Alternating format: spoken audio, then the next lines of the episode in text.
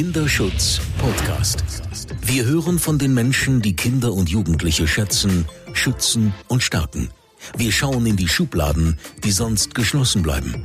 Wir liefern wertvolle Informationen und Tipps, damit wir hinhören. Der Kinderschutz Podcast. Ich grüße alle Hörerinnen und Hörer. Mein Name ist Katinka Beckmann und ich freue mich auf eine weitere Folge des Kinderschutz-Podcasts. Und mit meiner heutigen Gesprächspartnerin möchte ich einen, wie ich finde, wirklich hartnäckigen Mythos in Frage stellen, den man vielleicht übertiteln könnte mit einmal Opfer, immer Opfer. Und deswegen sitzt mir hier heute zumindest am Bildschirm gegenüber die wunderbare Sonja Howard. Und ich glaube, Sonja, dein Tag hat mindestens 48 Stunden.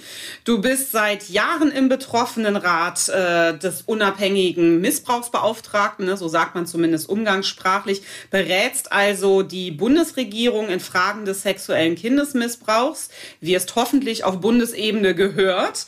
Du studierst nachhaltige Sozialpolitik, du bist als Referentin ganz viel unterwegs, du bist als Interviewpartnerin auch in Talkshows äh, gefragt, dann arbeitest du nebenbei noch in einer Beratungsstelle äh, in Sachen häuslicher Gewalt und dann natürlich auch noch vier Kinder. Also du bist Mutter von vier Kindern und deswegen jeder, nicht nur ich, fragt sich jetzt, wie macht die das eigentlich?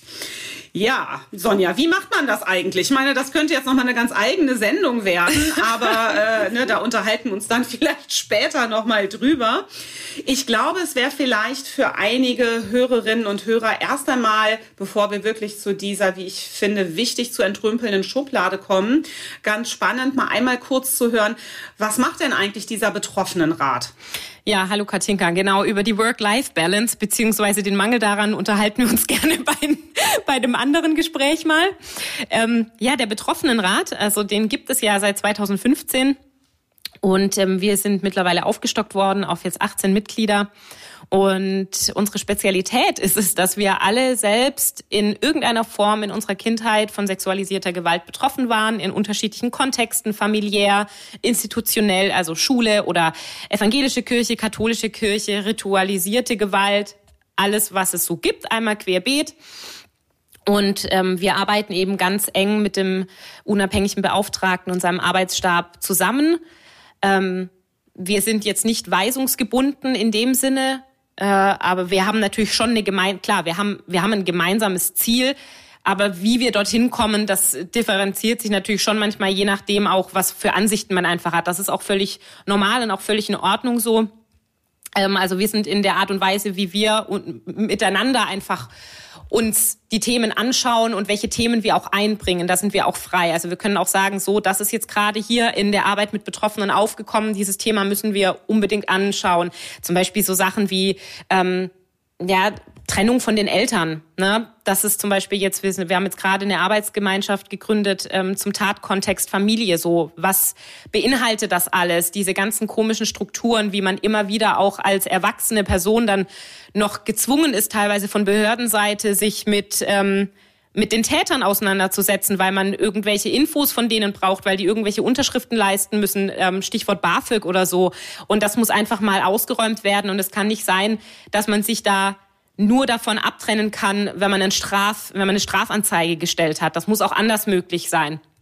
Und ja, das Themenfeld ähm, des Missbrauchs ist natürlich so weit und so komplex und das geht bis in die Opferentschädigung für mittlerweile erwachsene Betroffene und über kindgerechte Justiz und naja, überall sind wir mit drin und versuchen eben die betroffenen Perspektive einfach mit einzubringen, ja. Ja, ich glaube, das bringt es am besten auch auf den Punkt und dann auch automatisch direkt zu meiner nächsten Frage und zu unserer Schublade weil ihr sagt ja, ihr seid äh, der Betroffenenrat. Du redest ja auch von dir immer als Betroffene und nicht nur du, sondern ihr alle, und ich bin da ganz dabei, sagt, ähm, wir sind Betroffene, aber nicht Opfer. Was, was ist das Problematische eigentlich an diesem Opferbegriff? Naja, Opfer wird ja auch allgemein, also wenn ich so unter Teenagern äh, mich umgucke, so, das wird ja als Beleidigung verwendet. So, Opfer, das bedeutet hilflos und ähm, man kriegt irgendwas nicht auf die Reihe und am besten ist man noch selber schuld daran, dass man Opfer ist. Und das alles ist ja bei Betroffenen eben nicht der Fall. Und es ist eben auch wichtig, dass man sich nicht nur darauf reduziert. Klar, das, was uns passiert ist, ist teilweise wirklich krass. Wir hatten teilweise keine Kindheit, keine Jugend. Das muss man schon auch so sagen. Aber ich fände es falsch zu sagen, das ist nur das, was wir sind. Sind wir nicht. Also wir sind auch ganz viele andere Dinge und uns ist das eben passiert. Und jemand, der Opfer von einem äh, Verkehrsunfall war, das ist sicherlich auch total schlimm, ja, und dann hat man Reha und sonst was vor sich, aber niemand würde sich dann vorstellen immer und sagen, hier, ich bin Opfer eines Verkehrsunfalls.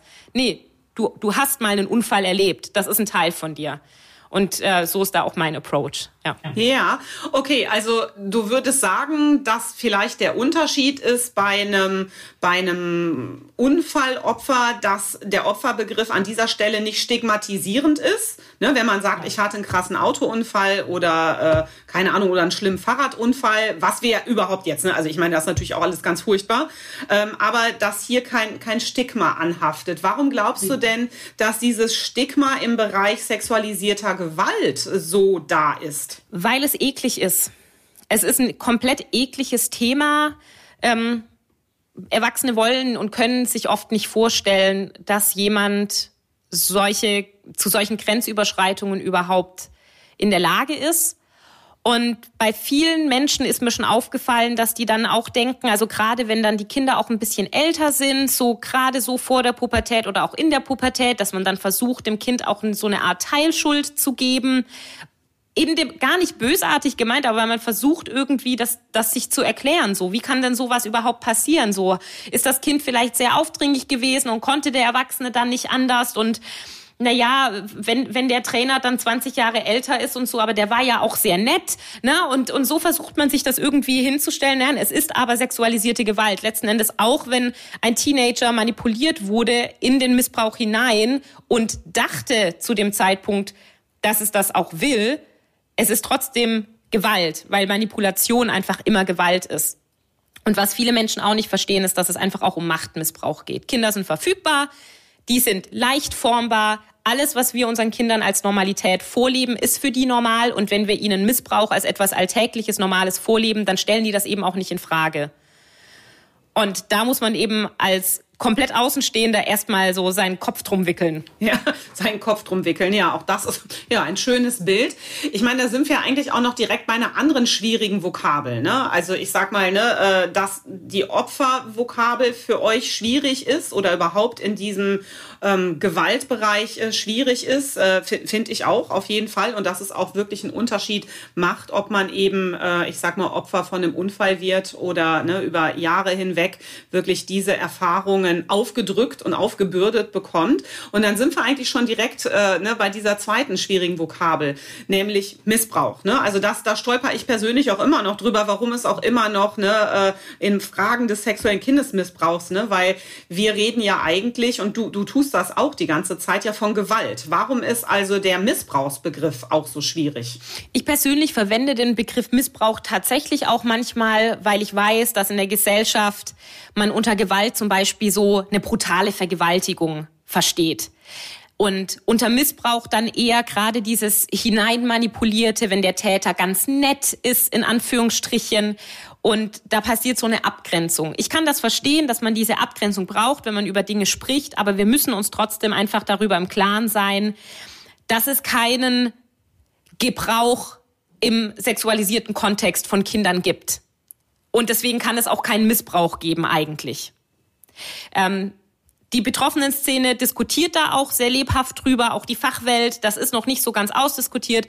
Letzten Endes darf uns auch diese, diese Deutungshoheitsdiskussion jetzt nicht davon abhalten, dass wir über das eigentliche Problem sprechen, egal wie wir es nennen. Mhm. Aber würdest du dir denn äh, letztendlich, ich meine, äh, ne, also in, in den Gesetzbüchern steht ja auch immer noch sexueller Missbrauch. Mhm. Äh, würdest du dir denn, ich sag mal jetzt nur wirklich du als, als Person, würdest du dir denn eine Umbenennung wünschen, auch im juristischen? Auf jeden Fall, weil ich glaube, in dem, in dem Moment, in dem wir wirklich von Gewalt sprechen und das dann auch beim letzten irgendwann ankommt, ähm, dass wir es mit Gewalt zu tun haben, ich glaube, da kommen wir dann auch weg vom Bagatellisieren von Missbrauch, weil es ist oft noch so, dass Menschen, die nicht ausgebildet sind, also sprich sämtliche Staatsanwälte, Richterinnen, ähm, sonstige Behördenmitarbeiter in der Justiz, die immer noch denken, wenn etwas scheinbar nett vonstatten ging, dann sind ja die Folgen auch nicht so schlimm. Und das ist halt einfach kompletter Quatsch. Wenn man sich Menschen anschaut, die mit posttraumatischen Belastungsstörungen zu kämpfen haben, mit Panikattacken, mit Angstzuständen, die morgens aufwachen, mit, mit Bauchschmerzen und die sämtliche wirklich greifbare Symptomatik zeigen und das teilweise über Jahre, über Jahrzehnte, dann kann man nicht mehr sagen, dass das keine Gewalt war was diesem Kind passiert ist. Ich meine, das passt ja auch total dazu, dass wir, äh, also wenn wir es jetzt nochmal rein vom Strafrecht her uns angucken, ne, dass ja sexueller Missbrauch auch einfach, äh, also viel zu lange äh, nur als Vergehen gewertet worden ist und nicht als Verbrechen. Ne? Vielleicht ist es das auch, ne, was, was ne, möglicherweise, ich meine, Sprache konstruiert Wirklichkeit, ne, wenn man eben eher sowas, ne, ja, vermeintlich Nettes oder nicht ganz so Heftiges wie Missbrauch sagt, anstatt, ne, ich sag mal, es wirklich beim Namen zu nennen, nämlich, dass es um eine Gewalttat geht, die sich ja dann vor allem auch in der Regel wirklich über viele, viele Monate oder sogar Jahre hinzieht. Ne? Also Absolut. Da fehlt auch einfach auch das Wissen um TäterInnenstrategien. Also wenn man sich die Chatverläufe zum Beispiel aus Bergisch Gladbach durchliest, wo sich, wo sich Familienväter drüber austauschen, ja, ähm, wenn das Kind von allein ankommt, dann kannst du dir sicher sein, dass es nicht äh, petzen wird, weil dann, ne, dann weiß das Kind, es will es selber und dann ist gut so. Und dann, dann unterhalten sie sich drüber, wie man das Kind so manipuliert, dass es den Missbrauch bzw. die Gewalt einfordert. Und das zeigt, wie perfide das Ganze ist. Und wenn ein Kind in Anführungsstrichen freiwillig bei etwas mitgemacht wird, dann hat das Kind nicht freiwillig mitgemacht, sondern dann war davor immer ein Täter, der das Kind ganz perfide manipuliert hat. Und das ist Gewalt. Und das muss eben auch in der Justiz endlich mal ankommen. Ja, ich glaube, das muss vor allem nicht nur in der Justiz, sondern auch, ich sag mal, bei vielen Fachkräften, ne, zum Beispiel auch gerade in den Jugendämtern oder auch, ich sag mal, Fachberatungsstellen noch mal deutlicher ähm, hervorgearbeitet werden. Ne? Wie, ähm, weil ich sag mal, anders jetzt als bei Vernachlässigung, Verwahrlosung oder auch Körper körperliche Gewalt, ne, da hast du ja nicht dieses Manipulative, ne? Also keiner fragt ein Kind, ne, darf ich dir jetzt eine Ohrfeige geben, ne? Oder darf ich äh, dich jetzt äh, halb tot prügeln? Ne? Und das ist, glaube ich, genau das, was ja eben ne, auch das Entdecken oder das Aufdecken ne, wirklich so schwierig und auch so sehr anspruchsvoll macht, ne? Was, glaube ich, äh, auch wirklich noch in der Bearbeitung und auch, ich sag mal, im Vorbereiten der Fachkräfte, da ist noch viel Luft nach oben. Ne? Also ich glaube, wir haben uns viel zu lange nicht mit TäterInnenstrategien Strategien auseinandergesetzt. Da könnten wir jetzt direkt die nächste Schublade aufmachen. ne, Frauen oder Mütter zum Beispiel ja, als, als ja. Täterinnen. Ich meine, da können wir mal ganz kurz zumindest äh, verweilen. Also ähm, wie erklärst du dir denn das, dass vielfach oder bis heute ja auch häufig die Idee ähm, da bleibt, dass eigentlich nur Männer schädigen? Ich glaube, wir haben einfach dieses, dieses Bild der ewig liebenden, treusorgenden, fürsorglichen Mutter ähm, ja, das bekommt man ja auch überall vermittelt. Ich meine, in jeder Toffifee-Werbung ist es die Mutter, die da jetzt äh, da durchs Haus schwirrt und den Haushalt schmeißt und den Kindern nebenher noch was Gutes tut. Das ist so tief verwurzelt. Aber böse Menschen sind böse, völlig egal, welches Geschlecht sie haben.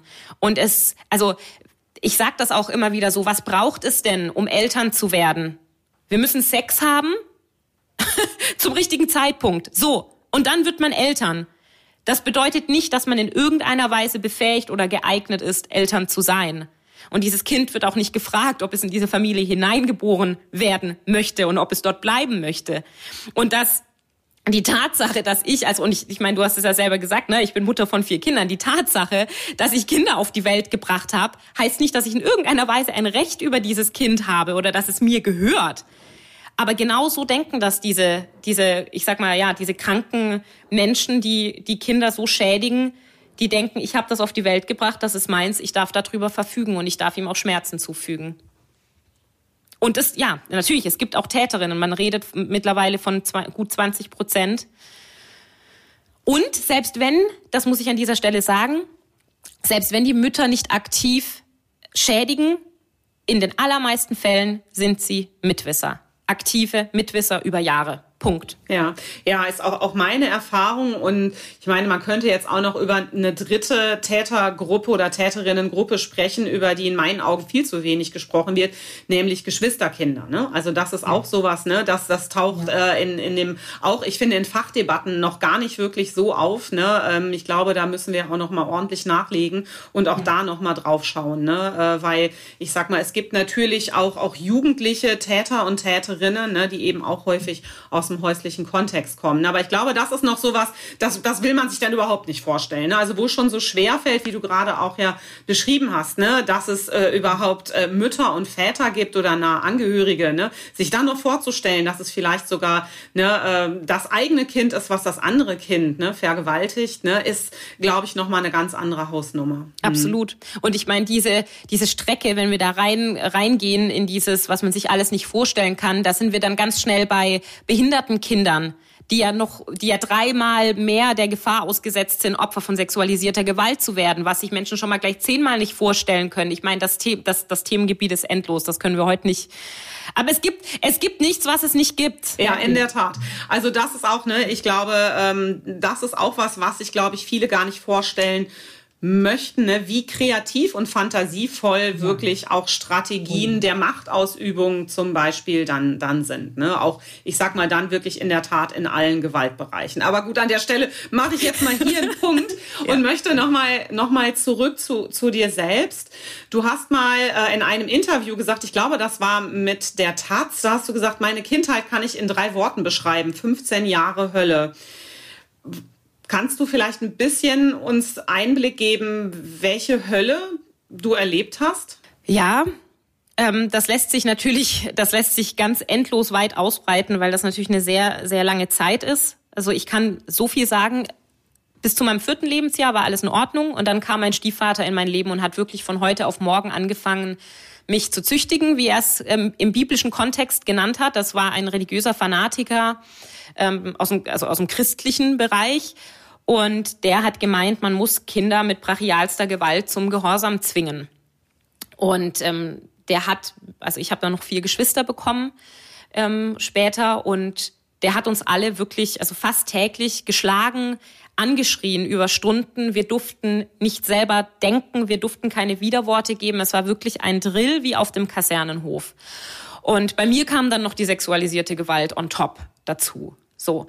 Und man muss sich das als Außenstehender einfach so vorstellen, man, man wacht morgens mit Angst auf und man geht abends mit Angst ins Bett.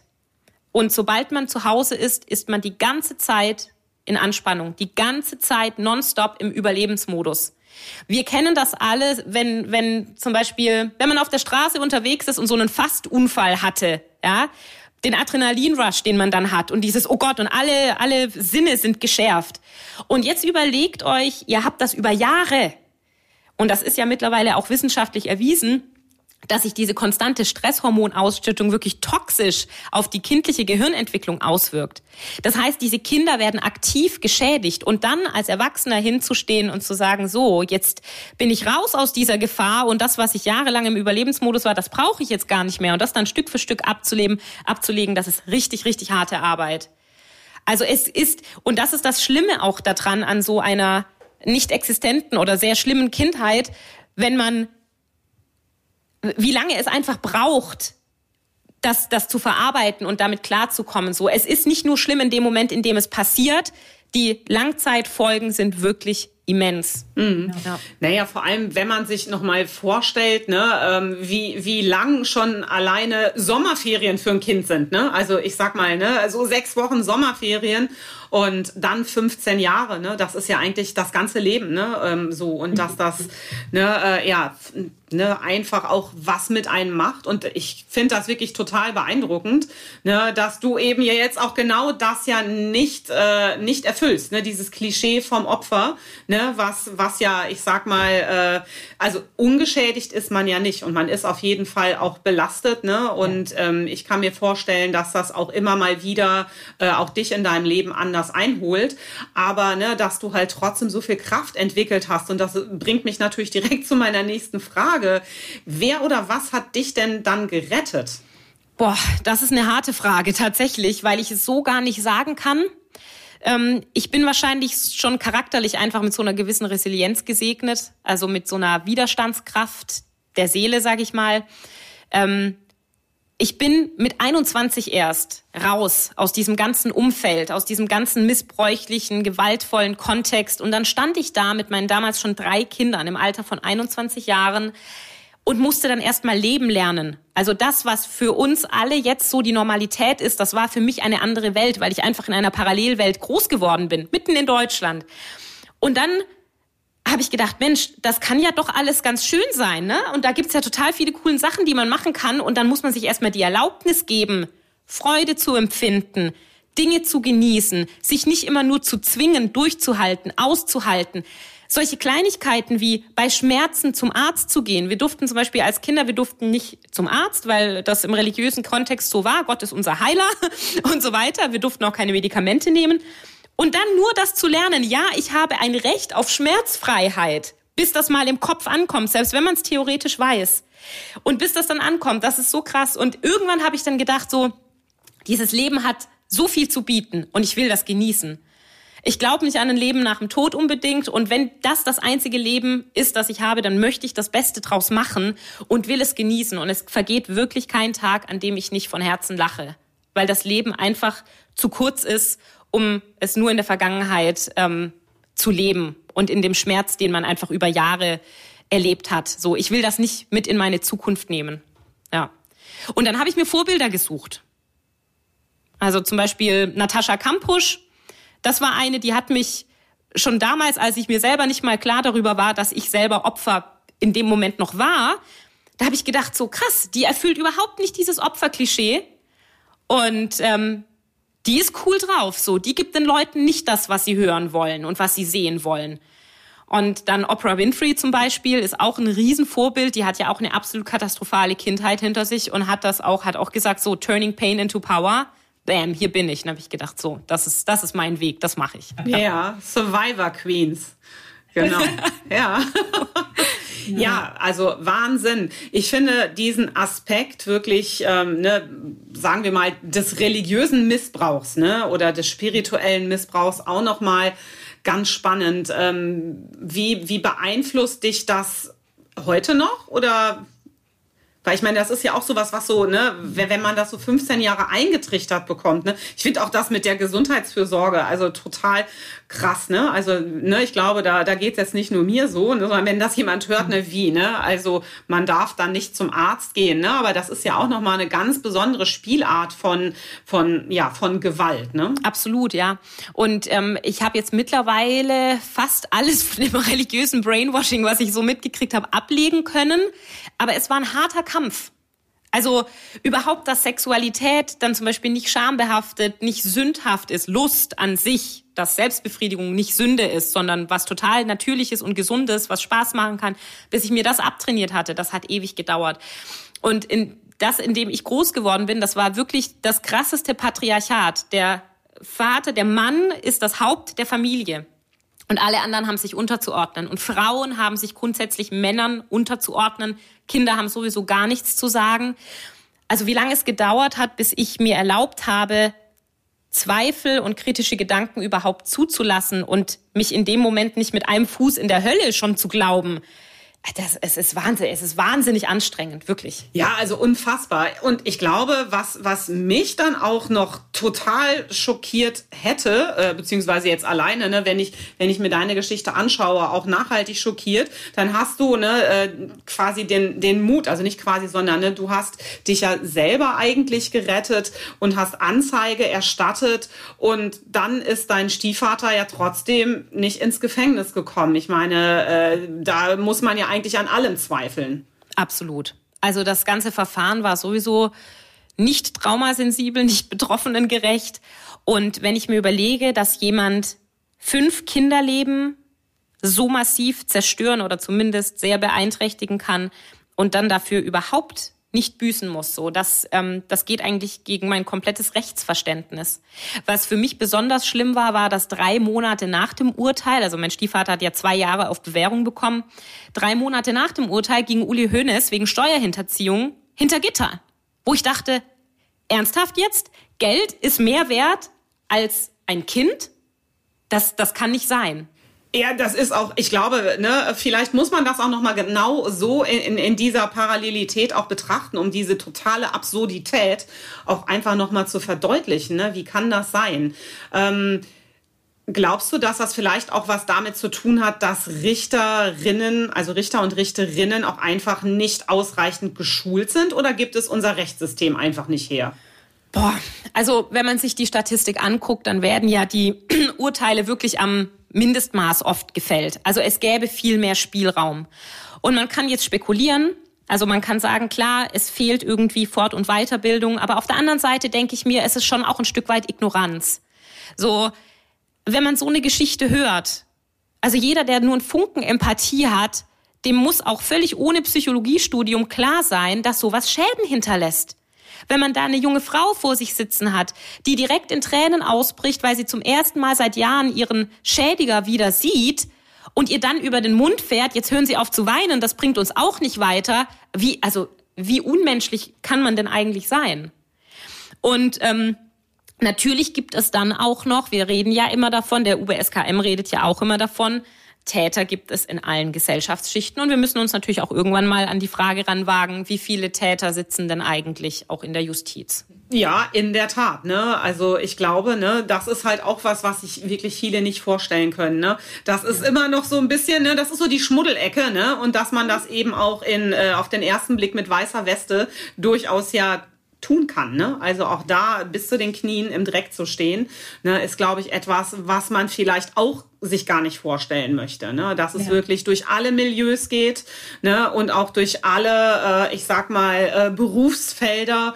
Und mhm. ja, ne, ich meine, da kommt man natürlich früher oder später auch in den Bereich der organisierten Kriminalität, ne? also ja. Kinderhandel, Handel mit äh, Pornografie etc. Ja, also das macht mich ja, ne, also wie gesagt, ich glaube, ich wäre total ausgerastet. Ne? Also wenn mir dann so ein Richter sagt, jetzt hör mal auf zu heulen. Ne? Ähm, ich glaube ja, dass das auch oft immer noch damit zu tun haben könnte, dass man Kindern oder dann eben auch jungen Frauen nicht glaubt. Also dass man einfach denkt, das kann ja gar nicht sein, was die da erzählen. Also denkst du das auch? Ja, definitiv. Ich meine, in meinem Fall hat mein Stiefvater ja das alles gestanden. Also es war dann klar, ja, es ist passiert. Ähm, aber natürlich ist es, ich meine, in unserem Kontext war es ein bisschen anders, weil wir tatsächlich auch viele Zeugen hatten. Dadurch, dass wir so diese sektenähnliche Hausgemeinde hatten und doch viele Menschen vieles mitbekommen haben, konnte, hätte man das auch ohne sein Geständnis alles irgendwie nachweisen können. Aber in den meisten Fällen ist ja sexualisierte Gewalt an Kindern wirklich eine eins zu eins Geschichte. Und dann steht Aussage gegen Aussage. Und oft ist es so, je krasser, je perfider, und je langanhaltender und je ekelhafter so eine Geschichte ist, umso weniger können und wollen wir es uns einfach vorstellen. Und Julia von Weiler hat das ja mal so schön gesagt, wenn uns die Kinder aus dem ähm, Bergisch Gladbach-Fall die Sachen, die man da auf Film aufgenommen gesehen hat, wenn die das erzählt hätten, es hätte ihnen niemand geglaubt. Und das ist, das ist tatsächlich so, ja. Ja, wahrscheinlich, ja, genau. Also weil es einfach wirklich so unvorstellbar ist, ne? Und äh, und vielleicht deswegen dieser Widerstand, das auch thematisch an sich ranzulassen. Ne? Ähm, Richtig. Ja, ich glaube, da muss auch noch wirklich ein Ruck passieren, ne, damit das, äh, ich sag mal, im kollektiven ja, also so eine Art kollektive Haltung einfach entwickelt wird, ne? dass Gewalt gegen Kinder äh, überall wirklich und täglich passiert, ne? Und dass das eben Folgen für ein ganzes Leben hat, ne? Auch wenn man sie dann, ich sag mal, überwindet, ne? Und trotzdem ein erfülltes Leben führen kann, bleibt es ja immer da, ne? Als Erfahrung. 99 Sekunden für den Kinderschutz. Was muss sich ändern? Es passt ziemlich gut zu dem, was du gerade gesagt hast. Missbrauch ist etwas Alltägliches. Und das sind keine Einzelfälle, die wir mitbekommen in den Medien, sondern das ist nur die Spitze des Eisbergs. Dessen müssen wir uns einfach bewusst sein. Ähm, du hast es in deinem Buch Kindeswohlgefährdung, was kommt danach, über die KIT-Verlaufsstudie. Da gibt's ein paar schöne Fallbeispiele drin, wo sämtliche Diagnosen an den Haaren herbeigezogen werden. Hauptsache, man muss das nicht anschauen, was ganz offensichtlich auf dem Tisch liegt, nämlich sexualisierte Gewalt gegen Kinder. Da sind dann Kinder verhaltensauffällig und dann ist es ADHS. Dann wird nicht geschaut, wie geht es dem Kind denn zu Hause. Und das sind Dinge, also wenn, wenn, ich, wenn ich mit LehrerInnen spreche, die mir sagen, dass sie in 20 Jahren mit keinem Kind zu tun hatten, das Opfer von Gewalt war, dann muss ich halt einfach sagen, ihr habt es halt nicht gecheckt. Ne? Also das ist einfach so. Wir gehen von ein bis zwei Kindern pro Schulklasse aus durch alle Milieus hindurch. Und wir müssen einfach alle, jeder, der in irgendeiner Weise mit Kindern zu tun hat, muss an den Punkt kommen, dass er sagt, okay, ich habe mit Kindern zu tun. Das bedeutet, ich kenne betroffene Kinder. Und es muss unsere Aufgabe sein, uns so zu sensibilisieren, dass wir diese Kinder erkennen und dass wir ihnen auch den Raum geben, sich zu öffnen. Das geht natürlich nicht, wenn wir Unterricht nach nach Plan A durchziehen und zack, zack, zack und alles immer nur in unseren, in unseren festgefahrenen Strukturen sehen. Wir müssen den Kindern auch Raum geben.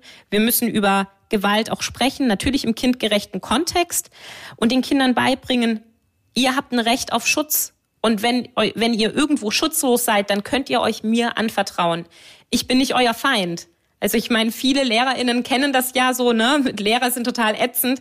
Aber ich glaube, dass das jeder Lehrer schaffen kann, tatsächlich zu sagen, hier ist ein Raum, dass ihr euch öffnen könnt. Und egal, wie absurd das ist, was ihr mir erzählt, ich glaube euch erstmal.